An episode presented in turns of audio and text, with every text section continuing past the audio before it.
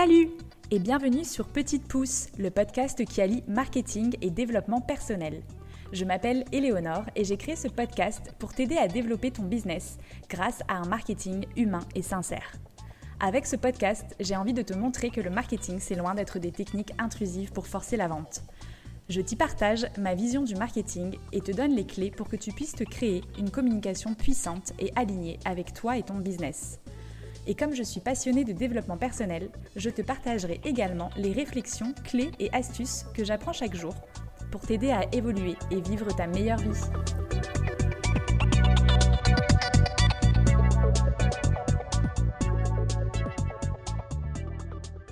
Hello Aujourd'hui, j'ai l'immense plaisir de recevoir Caroline Mignot, entrepreneur, podcasteur et conférencière pour venir nous démystifier le growth marketing. Caroline, elle est passionnée de marketing.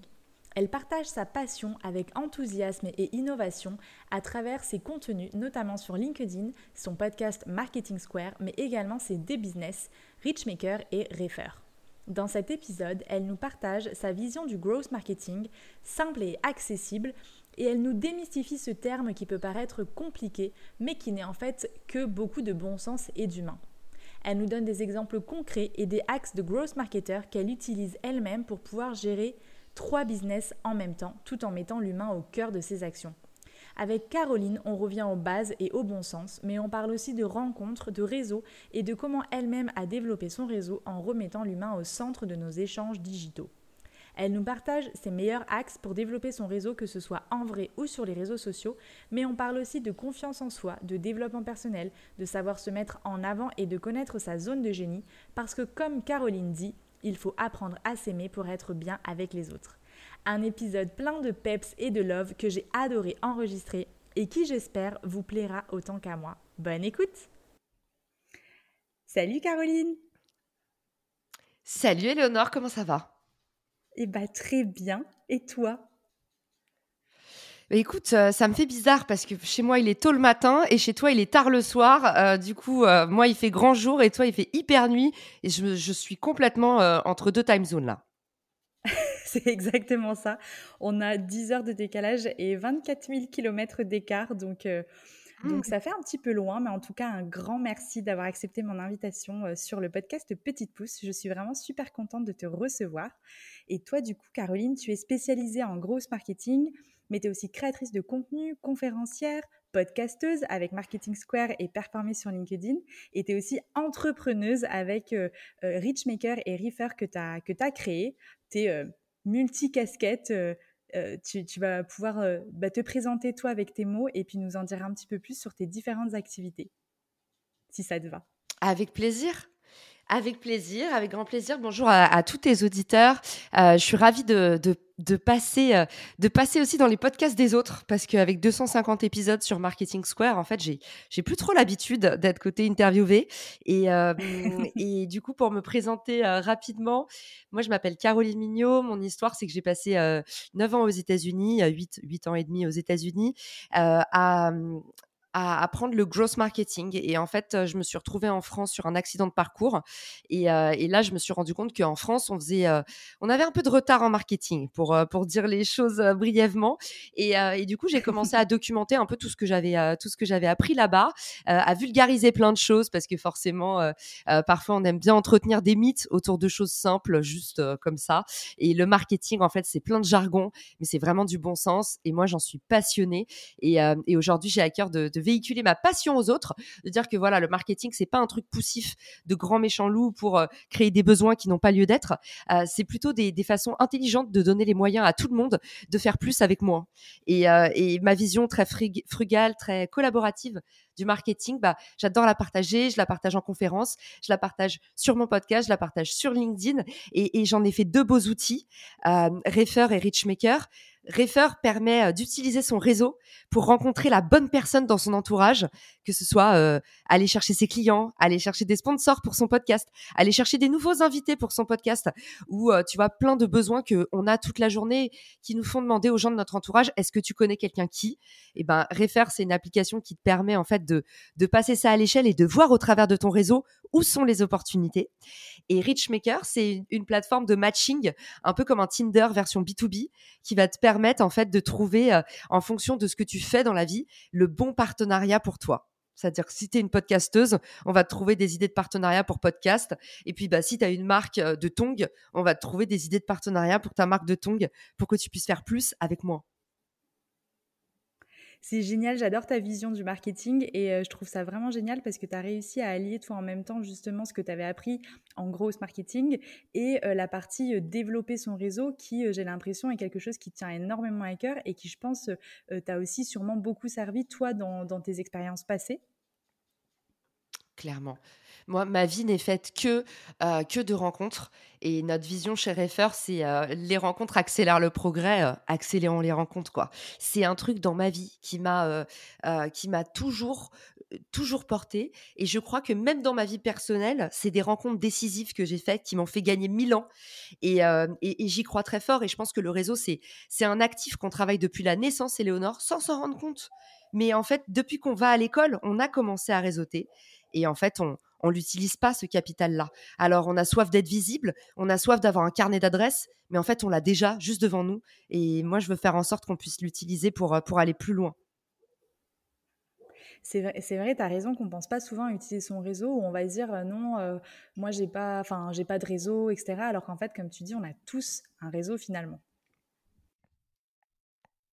Et on a tous l'impression qu'on n'en a pas.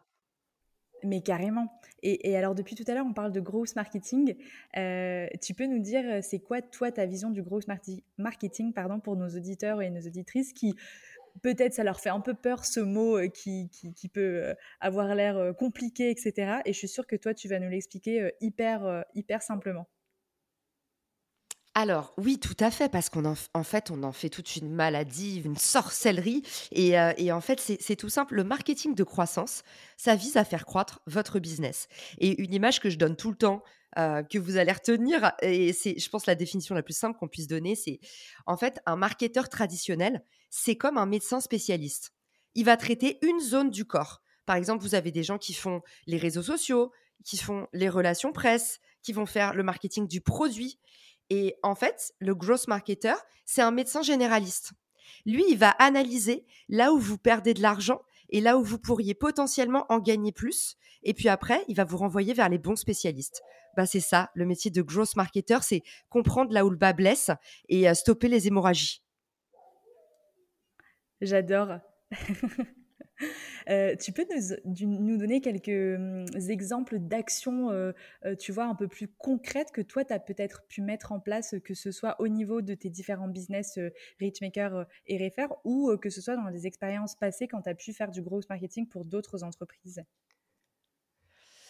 Des exemples, euh, des exemples de growth marketing, c'est par exemple comment est-ce que tu peux euh, euh, trouver une, traction sur, sur un domaine aussi difficile que récolter des premiers avis sur ta plateforme. Vous savez, vous lancez une nouvelle offre de produit ou de service et en fait, le réflexe qu'on a depuis Mathusalem, qui est un réflexe toxique, c'est d'aller envoyer des nuées de messages pas personnalisés ou peu personnalisés en envoyant des formulaires et en disant Hé, Caroline, toi qui es une professionnelle du partenariat, est-ce que tu aurais 15 minutes pour répondre à ce formulaire, même si on ne se connaît pas?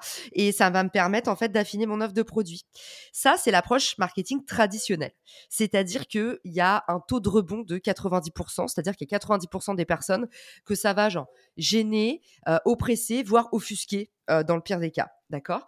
Et puis, euh, le gros marketeur, il va se dire OK, comment est-ce que je peux faire pour euh, rentabiliser mon effort et pour faire en sorte que tout le monde soit gagnant. Et le gros marketeur, il va dire, OK, les marques qui potentiellement euh, vont remplir à ce questionnaire qui traite de euh, comment faire des partenariats, bah, c'est des marques qui ont à cœur leur rentabilité, leur visibilité.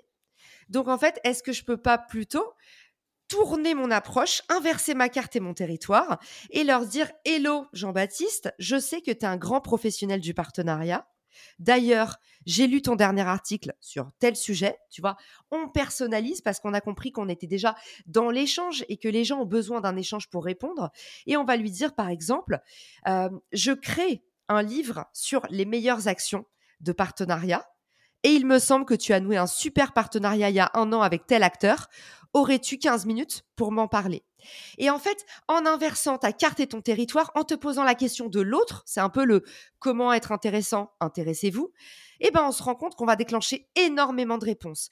Et c'est ça le hacking de croissance, c'est trouver des moyens détournés de rentrer dans la tête de nos clients ou en tout cas des personnes qu'on a intérêt à séduire et comprendre en fait comment créer un déclic chez eux qui va faire en sorte qu'on va rentabiliser toutes nos opérations.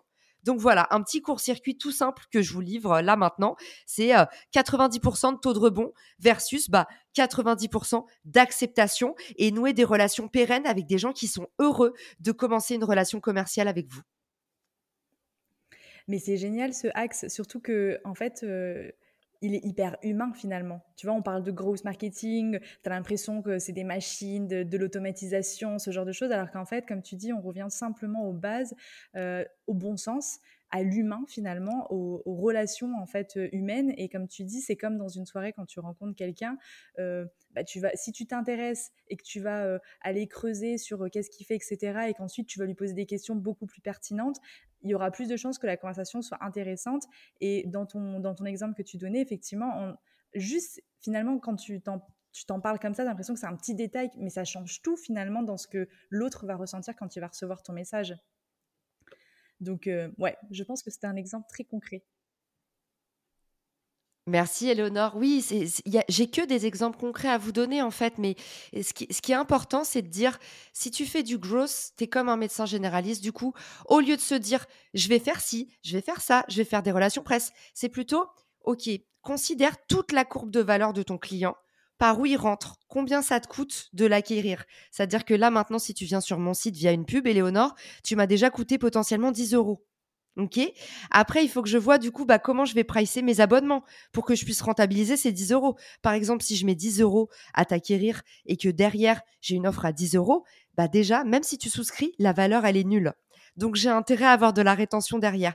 Donc c'est ça le travail, vous voyez, c'est un travail de mécanicien qu'on met en place. Et, en fait, après, une fois qu'on a identifié quelque chose qui va pas, c'est-à-dire une métrique qui ne délivre pas, par exemple, il y a beaucoup de gens au service client qui sont énervés par le fait qu'on fait des fautes de français. Et eh ben dans ces cas-là, je te donne un autre idée, une, autre idée de hack to bet et très humain et très finalement intuitif, du bon sens.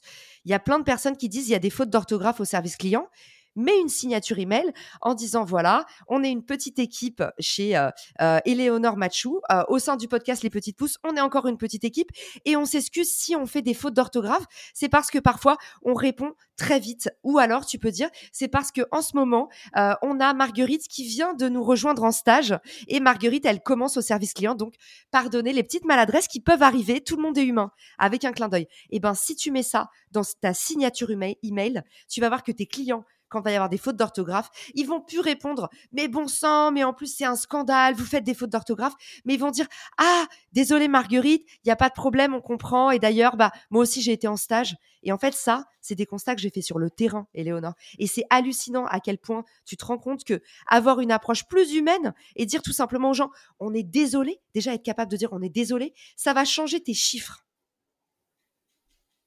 Mais carrément, en fait, c'est ouais, c'est revenir, comme tu dis, au bon sens, aux bases. Et en fait, euh, tu, toi, tu remets vachement d'humain finalement dans les échanges digitaux. Et c'est ça qui va faire la différence et qui va être une sorte de hack, en fait. Euh, c'est de remettre de l'humain dans nos différents échanges. Bah, en fait, souvent, le gross marketing, on voit que la dernière partie du process, qui est que très souvent, on automatise, parce qu'après s'être posé la question, comment est-ce qu'on peut faire pour optimiser Le but du gross, c'est de, de comprendre, en fait, comment est-ce que des actions que tu fais manuellement qui marchent bien, tu peux du coup les déléguer à une machine ou à un humain pour pouvoir aller plus vite en rendant le même résultat. Et du coup, souvent, quand on parle de growth, les gens voient la partie émergée de l'iceberg, c'est-à-dire, comme souvent, les travers du métier. C'est-à-dire, euh, euh, bah, euh, les, les, petits hacks un peu nuls de comment aller voler du trafic à tes concurrents, ou alors les grosses automatisations qui sont mal faites. En fait, si c'est un hack qui se voit, c'est déjà qu'il est mal fait. Si vous comprenez qu'on veut vous vendre quelque chose, si vous comprenez que c'est une automatisation, c'est déjà que le travail est mal fait. Donc voilà, ça faut se le dire, le growth marketing, c'est juste remettre de la frugalité et remettre de l'efficacité dans nos actions marketing et ça ne veut dire que ça. Et derrière, il y a bien sûr des process et des automatisations, mais ça vient toujours dans un deuxième temps. D'abord, c'est des petites actions effectuées à la main qui donnent de grands résultats ce serait un de tes conseils en, growth marketing, c'est d'abord de mettre en place euh, les actions, euh, comme tu dis, avec euh, voilà au cas par cas, et ensuite d'améliorer au fil du temps, et ensuite vraiment en dernier lieu d'automatiser ce qui peut l'être pour que ce soit bien fait, comme tu, comme tu nous le disais. Exactement, c'est en fait ce qu'on appelle le process itératif. Et je ne veux pas vous alourdir avec, avec des gros mots, mais il y a cette idée du testing OK? Donc tu testes deux, deux, idées ou plus.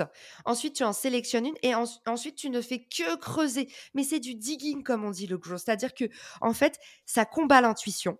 Donc c'est génial pour les gens comme moi qui n'ont pas d'intuition de base, donc des handicapés de naissance. Moi, j'avais pas d'intuition. donc ça m'arrange bien le growth parce qu'en fait, on ne croit que le terrain. Donc c'est OK, ça, ça a marché, ça marche plus que ça, on continue dans cette voie. On arrête de se laisser guider par le pifomètre ou ce que nous disent un tel et un tel. On croit la data, on se rapproche de la data. Donc tu as la phase de testing. Après, tu vas avoir la phase du coup d'optimisation. Et là, en fait, tu continues à creuser ton testing. Et après, tu as la phase d'automatisation et tu automatises ce qui peut l'être. Et ça, c'est les trois phases du process d'itération. Génial, ouais. Donc vraiment les, trois étapes à respecter bien dans l'ordre. Hein. Comme tu nous le précises, on commence pas par l'automatisation. Oh ouais, mais ça, c'est, t'as raison de le dire, c'est un gros écueil. On a, et puis c'est tentant parce qu'on veut tout de suite rentabiliser, mais rentabiliser une action qui ne porte pas ses fruits, bah ça s'appelle une bêtise. Mais carrément. Et est-ce que toi, tu mets en place, euh, justement, bah, j'imagine que oui, que tu utilises euh, euh, ce bon sens, ce growth marketing que tu as dans les, deux, les deux business que tu as lancés, Richmaker et, et Refer. Et si tu peux nous donner encore d'autres petits exemples que tu vois de choses toutes simples comme ça que tu as pu mettre en place pour justement démystifier en fait ce qui se cache derrière ce mot de, de growth marketing? Alors, je les utilise évidemment, les automatisations, sinon je pourrais pas avoir trois business, ça c'est clair. Richmaker, aujourd'hui, c'est un business, donc ma plateforme de matching entre marques et créateurs. c'est un business qui roule tout seul. C'est-à-dire que ça doit me prendre environ une heure par semaine. Et, et tout est automatisé tout est automatisé. Dans un premier temps, on a fait du no-code. Le début de Richmaker, c'était un vidéo ask, donc comme un typeform, un formulaire, où en fait, je faisais du matching à la main. Et ensuite, quand j'ai compris comment faire du matching à la main et qui voulait parler à qui et ce que les gens demandaient, eh ben, j'ai créé une plateforme et on a codé. Mais voilà, première, euh, première règle, c'était un peu tu dépenses pas l'argent que tu n'as pas. Donc tu commences à tester ton idée avec les moyens du bord, très manuel, très laborieux, très euh, euh, humain parce que que de, des heures et des heures au téléphone à comprendre ce que veulent les gens. Et puis après, on automatise tout euh, sur une plateforme qui match automatiquement avec un petit algorithme qui fait ça au propre parce qu'on a compris ce que les gens voulaient. Euh, le deuxième business, du coup, c'est Refer. Refer, c'est pareil. On a compris dans l'usage manuellement ce qui marchait. Et puis bah, derrière, on se synchronise à ton réseau LinkedIn. Et à travers ton réseau LinkedIn, on a mis au point un algorithme qui va pouvoir te faire émerger des opportunités du genre je cherche des investisseurs. je cherche en fait rapidement à ce que mes investisseurs ils m'ouvrent leur réseau. Tu vois, moi j'ai des investisseurs qui sont des rockstars comme Guillaume Moubèche de Lemlist, moi qui suis une petite pousse en SaaS dans le monde du logiciel qui vient de débuter, avoir un mec comme Guillaume Moubèche, quoi que j'ai besoin dans la vie, le mec il a tout. Ça sert à rien de chercher. C'est si je cherche là maintenant, tu vois, je vais chercher un très bon mec pour m'entraîner et gommer mon accent anglais. Je sais que Guillaume, il a internationalisé toute son équipe. Il a le bon contact. Je cherche des nouveaux investisseurs. Guillaume, il est connecté partout. Je cherche à me lancer sur le marché américain. Guillaume, il a déjà fait son go-to-market là-bas. Il connaît tout le monde. En fait, tes investisseurs, c'est des propulseurs de business. Donc aujourd'hui, l'application Refer, elle te permet de dire en un clic à tous tes investisseurs, voilà ce que tu peux faire pour moi là maintenant. Et il suffit d'appuyer sur ce bouton versus à l'ancienne, faire des intros à la main en disant attends, il est où le contact? Euh, Il faut d'abord que je demande l'autorisation à mon contact. Est-ce qu'il veut bien que je le mette en contact avec Caroline? En fait, ça, ça s'appelle le double opt-in et ça prend beaucoup de temps. Donc nous, on, automatise un truc qui à la main prenait 15 minutes. On a craqué que ça marchait bien mais que c'était pénible, eh ben on l'a automatisé. Et c'est ça, Refer. Ce n'est qu'une automatisation. Et la dernière partie, Éléonore, de mon business que j'ai automatisé, et je suis obligée de t'en parler parce que ça va t'intéresser, c'est le podcast évidemment, ça prend beaucoup de temps euh, aussi d'avoir un podcast, surtout quand c'est un business sur le côté. Donc moi, ce que j'ai fait, c'est que toute la partie en amont avec mes invités, je l'ai compressée et j'ai fait une séquence email parce que j'ai compris en fait les échanges qu'on avait. Et le but, c'est pour pouvoir me permettre d'inviter le plus de monde possible sur mon podcast, il faut que je compresse la durée de préparation d'un podcast de 2h30, parce qu'en plus, nous, on est des bavardes, à un quart d'heure. Donc j'ai compris les échanges que j'avais en amont. J'ai compris les échanges que j'avais après la diffusion du podcast. Du genre, tout le monde me demandait quand est-ce que ça sera diffusé. Tout le monde me demandait est-ce que euh, euh, où est-ce que j'envoie la photo. Donc en fait, moi, j'ai créé une séquence email pour faire en sorte que je puisse avoir 30 minutes avec mes invités dans le cadre du podcast et que avant et après, ils se sentent pleinement préparés sans jamais m'avoir parlé. Et ça, ça me permet de continuer à inviter tout le monde, de donner du temps à chacun, de maintenir ma vélocité euh, et sans, euh, sans perdre en énergie et sans me laisser euh, et sans perdre pied. Tu es trop forte, Caroline. Franchement, admiration pour tout ce que tu mènes en même temps euh, comme projet, c'est top. Et justement, ça faisait partie d'une de mes questions. Comme tu parles de podcast, ça tombe bien. Je voulais savoir quel acte tu utilises pour trouver justement tes invités? Parce que tu en as tout le temps sur le podcast, tu sors des, nouveaux épisodes vraiment très régulièrement. Donc quel est ton hack? Je ne sais pas si c'est du gross marketing ou encore euh, on, revient à, de l'humain tout simplement, mais pour justement trouver euh, tout le temps des pépites comme ça à partager sur ton podcast. Eh ben, c'est drôle que tu en parles parce que je viens de faire un, post LinkedIn sur le sujet ce matin. Et euh, je sais que ton podcast euh, euh, sortira plus tard, mais du coup, j'étends, j'étends l'offre pour tes auditeurs si jamais il y en a qui nous écoutent, qui ont un podcast je partageais dans mon post LinkedIn, je le donnerai à Eleonore, on le mettra dans la description comme ça, vous pourrez voir de quoi on, de quoi on cause. je partageais ce matin qu'en fait, quand j'ai lancé mon podcast, j'ai passé beaucoup de temps justement à développer mon réseau de podcasteurs. Et du coup, j'ai passé du temps à, aller trouver mes invités. Et quand t'as pas d'audience, personne veut être invité dans ton podcast. Quand tu as de l'audience, en fait, les gens ils se battent et ils commencent à le prendre mal parce que tu t'as plus assez d'épisodes pour inviter tout le monde. Et par contre, à contrario, quand tu te lances, mais qu'est-ce que je me suis pris comme porte quand je me suis lancée, Eleonore? Il y a même des invités qui m'ont dit en fait, je ne fais pas d'intervention gratuite dans des podcasts. J'avais jamais entendu ça de ma vie. C'est-à-dire qu'il y a un mec qui m'a dit, en fait, je fais payer mes interventions dans les podcasts. Et je me suis dit, waouh, quel ah méga star. Et figure-toi que trois mois plus tard, quand Marketing Square est passé à passer les 50 000 écoutes et que c'est devenu un phénomène et qu'il a été primé Apple Podcast, le mec m'a rappelé en disant, exceptionnellement, euh, je veux bien faire une exception pour ton podcast et te le faire gratuitement. Et franchement, ça m'arrive jamais. Mais là, j'ai fait ma forte tête et je lui ai dit, euh, euh, merci, mais, mais j'ai tout ce qu'il me faut. Et c'est juste parce que tu vois, à l'époque, ça m'avait marqué. Je me suis dit, c'est pas cool. Et, ça, il faut jamais qu'on l'oublie dans notre vie. Tu sais, c'est pas cool quand tu démarres et qu'en fait, on, te fait sentir que t'es rien du tout. Et, euh, c'était hyper dur au début d'aller chercher mes invités. Et cette histoire, elle, m'a vraiment marqué, tu vois, qu'on me dise, c'est payant. Je me suis dit, euh, waouh, enfin déjà tu gagnes pas ta vie, tu galères à monter un média et en plus les mecs ils te disent si tu veux m'avoir dans ton podcast pour une demi-heure c'est payant. Enfin franchement euh, voilà, il y a des choses qui m'ont marqué et qui m'ont qui m'ont blessé quand je me suis euh, quand je me suis lancée, le fait de se prendre plein de portes, le fait que les gens y répondent pas, le fait qu'ils te répondent que c'est payant et, euh, et je me suis fait une promesse, je me suis dit bah j'aiderai les podcasteurs qui se lancent et, et du coup j'ai utilisé Richmaker pour me lancer et en fait ce qui est intéressant avec Richmaker c'est que d'aller chercher tes invités à la main. Ce qui est intéressant, c'est toujours d'inverser le rapport de force. Comme le hack que je t'ai donné tout à l'heure où je te disais, quand tu envoies un formulaire, ça intéresse pas les gens. Donc tu vas, tu vas les frustrer, euh, tu vas te faire ignorer et en fait tout le monde souffre dans cette relation. Toi parce que tu es ignoré et eux parce que en fait c'est une démarche hyper intrusive de venir les voir avec un formulaire alors que tu les connais pas. Et en fait c'est pareil dans le podcast. Tu viens voir des gens en leur demandant une demi-heure de, leur temps et euh, en fait derrière ils comprennent pas la valeur que ça va leur apporter. Et ce qui est intéressant avec Richmaker c'est que tu vas pouvoir poster une annonce et tu vas dire en fait bah moi j'ai un podcast sur ce sujet et je cherche des gens à interviewer. Et en fait, à partir de là, Éléonore, le rapport et le sentiment, il va s'inverser. C'est les gens qui vont postuler pour ton podcast. Et même si tu as une petite audience, parce que sur Richmaker ne se rencontrent que des gens qui ont des audiences justement affinitaires. Donc, on va arrêter de te faire souffrir et de te mettre en face de gens qui sont potentiellement trop gros pour toi ou trop petits et du coup, ils vont pas t'aider, ça va prendre trop de temps. Nous, ce qu'on fait, c'est que le matching, il te met en face de la personne qui va à taille égale te permettre de te rendre visible d'une autre communauté. Et du coup, à partir de là, euh, toi, au lieu d'aller frapper aux portes, bah, tu reçois des candidatures.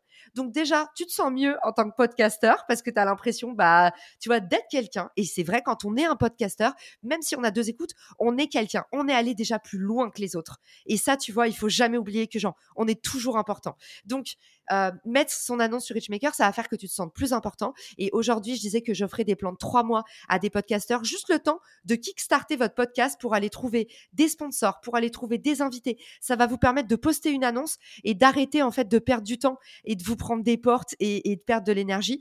Donc euh, voilà, petit hack pour ceux qui écoutent le podcast. Euh, on mettra le, lien du post et vous pourrez encore m'écrire après. C'est pas une offre à durée à durée limitée, c'est juste que je serai moins réactif parce que là, par exemple, j'ai eu 200 messages ce matin en me réveillant, donc ça va vite.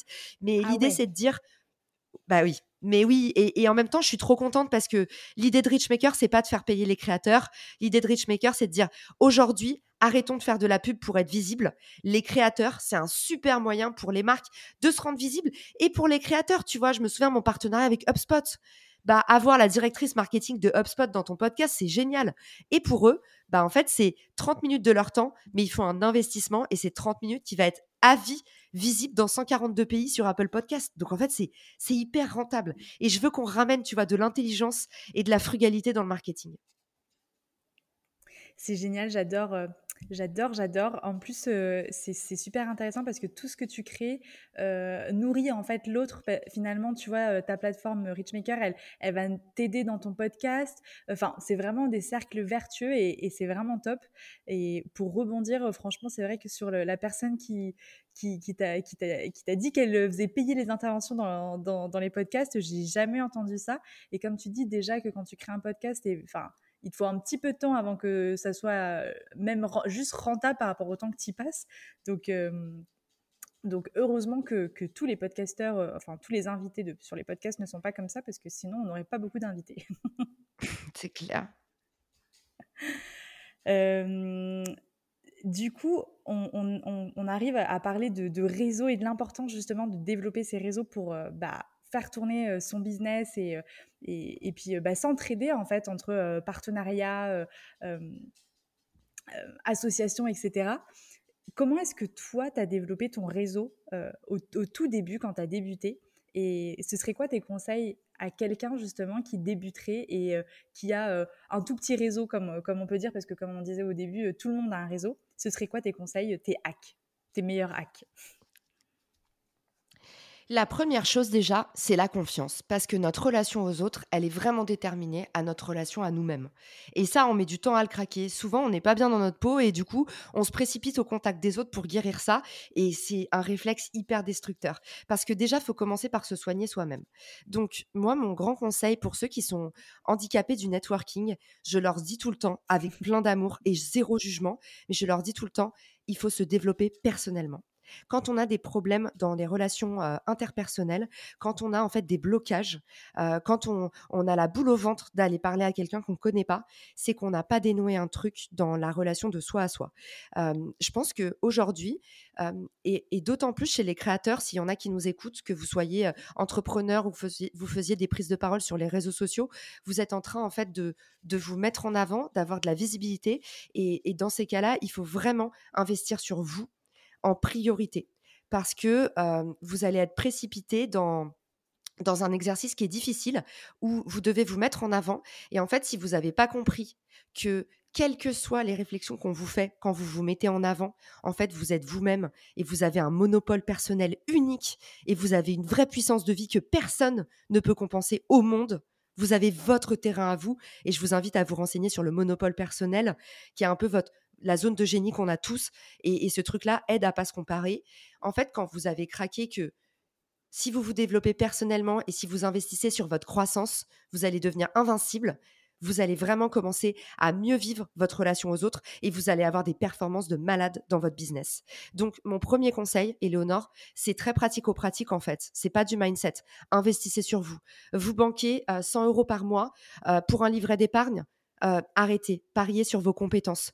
Mettez 100 euros pour vous pour vous sentir mieux. Est-ce que c'est un massage? Parce qu'en fait, vous êtes tout le temps devant l'ordinateur et vous êtes stressé et vous avez mal au dos alors que vous avez moins de 30 ans C'est pas normal, signal d'alarme. Est-ce que c'est euh, euh, passer plus de temps avec vos amis ou vous faire un gros kiff parce que vous êtes un fan de nourriture et vous bossez comme un zinzin et en fait vous rêvez de vous faire un resto de malade?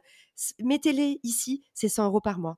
Est-ce que c'est 100 euros par mois C'est par exemple, tu vois, moi en ce moment, je dois faire des contenus en anglais et mon accent, euh, mon accent, il peine à décoller, j'ai du mal à m'y remettre. Et du coup, j'ai un accent français à couper au couteau et ça me complexe. Au lieu de me dire, je les fais pas ces contenus, c'est OK bah là, les 100 euros, en fait, je vais me payer un coach et même si c'est hors de prix, je veux en fait prendre au moins une heure par mois où je fais un truc pour m'améliorer. Et là, vous développez votre capital personnel. Donc, mon premier conseil, c'est ça. Investissez sur vous. S'il y a un truc qui va pas dans votre relation aux autres, si vous avez du mal à échanger, à networker, ça vient de vous. OK? Et ça ne veut pas dire que vous êtes condamné. Au contraire, dès maintenant, passez à l'action et apprenez à vous aimer. Mon deuxième gros conseil, ça va être en fait de commencer par donner.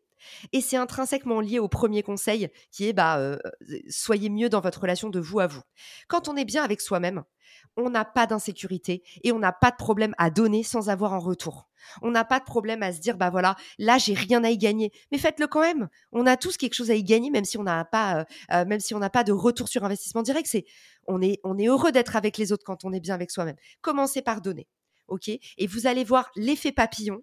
C'est ça le résultat que vous allez avoir. C'est que même si cette personne, elle vous le rend pas, et parfois même, ça m'est arrivé dans la vie, il y a un taux de perte de peut-être 5%, ou même non seulement les gens ils vous le rendent pas, mais en plus vous allez les aider à monter, et derrière en fait, euh, bah ils vont chicaner ou peut-être ils vont vous mettre même des bâtons dans les roues, parce que ça arrive. Si dans la vie vous commencez par donner, la vie va vous le rendre au centuple, et peu importe d'où ça vient. Donc ça, c'est mon, deuxième conseil. Et mon troisième conseil, euh, Éléonore, c'est euh, être et rester toujours humble. Ça, ça va vous protéger des critiques parce que si vous prenez pas le melon, c'est pas grave d'avoir des critiques, c'est pas grave d'avoir des haters. Si vous vous prenez pas au sérieux, il y aura rien de sérieux et vous allez beaucoup mieux vivre la relation avec euh, les critiques et aussi la relation avec ceux qui vont vous encenser parfois parce qu'il y a aussi des gens qui vont potentiellement euh, euh, adorer ce que vous faites et vous encenser et en fait, faut aussi prendre de la distance par rapport à ça. D'accord? Donc moi, mon troisième conseil, c'est être toujours humble. Et dans la relation aux autres, ça inclut une troisième chose que je trouve importante. C'est en fait le statut. C'est traiter tout le monde de la même façon. Ça, c'est hyper important. Tu vois, un président comme Barack Obama, quand tu vois que le mec, il salue un balayeur, bah, je me dis, mais putain, genre, on a tellement à apprendre en France de l'humilité, de mettre tout le monde en fait à la même, euh, échelle, de traiter tout le monde pareil. Euh, ça, c'est un truc, tu vois, dans le networking qui va beaucoup vous aider parce que figurez-vous que comme dans cette vieille fable qui dit, tu sais, il y a une vieille sorcière, ça m'avait marqué quand j'étais jeune. Il y a une vieille sorcière qui arrive et en fait, je vous la fais très courte. y a du coup, il y a une vieille sorcière qui arrive et qui dit, ah, est-ce que tu peux me donner ça? Et en fait, cette personne lui donne son plus beau bijou. Et en fait, bah, au final, la vieille sorcière se transforme. Et on dit, bah, tu sais jamais qu'il y a derrière. La vieille sorcière, elle se transforme. Elle dit, en fait, j'étais une fée et je te permets d'exaucer trois vœux. Et, en fait, euh, derrière, la personne dit, je sais pas, être riche toute ma vie. Euh, et elle se rembourse au quintuple. Cette fable, elle est, c'était hyper mal raconté parce qu'il est tôt le matin. Mais ce que je voulais vous dire, c'est ça, dans ma vie, ça m'a marqué, cette fable qu'on racontait aux enfants. Et plein de fois dans ma vie, je me suis dit, putain, les opportunités, elles sont pas venues de là où je pensais. Je te donne un exemple tout bête. Ma première conférence, j'avais des amis qui étaient là, oui, euh, euh perds pas de temps à aider les étudiants, euh, euh, tu devrais te concentrer sur aller chercher des clients. là, moi, je vais chercher des clients pour des conférences. Et en fait, ils ont mis mille ans à aller draguer des grosses entreprises pour faire des conférences. Et ben moi, un jour, un mec que j'ai aidé à refaire son CV, il m'a appelé et il m'a dit en fait, je viens de rentrer en stage dans cette grosse boîte et je dois booker un speaker et j'ai tout de suite pensé à toi. Et c'est un truc de malade à quel point dans la vie, ce truc-là, il sait tout le temps valider. Les opportunités, elles viennent pas de là où on le pense. Donc, soyez gentil avec tout le monde. Aidez les autres. Ne considérez jamais les statuts. Ne méprisez personne. Pensez au mec du podcast qui m'a dit quand je l'ai invité, moi, c'est payant. Et qui, trois mois après, s'est dit, ah bah mince, elle fait 50 000 écoutes. Et qui est revenu. Et en fait, moi, je mets jamais devant à personne. Mais lui, en fait, je me suis dit, oh, il mérite pas. Je veux pas mettre en avant des gens comme ça dans le podcast. Eh ben, vous voyez, euh, la gentillesse, c'est un super pouvoir. Et ça, pour moi, c'est mon troisième conseil euh, clé. Conseil de fin. J'adore, j'adore. Euh, c'est, ouais, vraiment que du bon sens, que du love. comme tu dis, donner pour, pour recevoir. En fait, c'est des lois juste de la vie, hein, finalement. quoi. On en revient aux principes les plus importants de la vie. Tu as tout dit, c'est encore une fois du savoir-vivre. Et en fait, le savoir-vivre, c'est un allié business invraisemblable.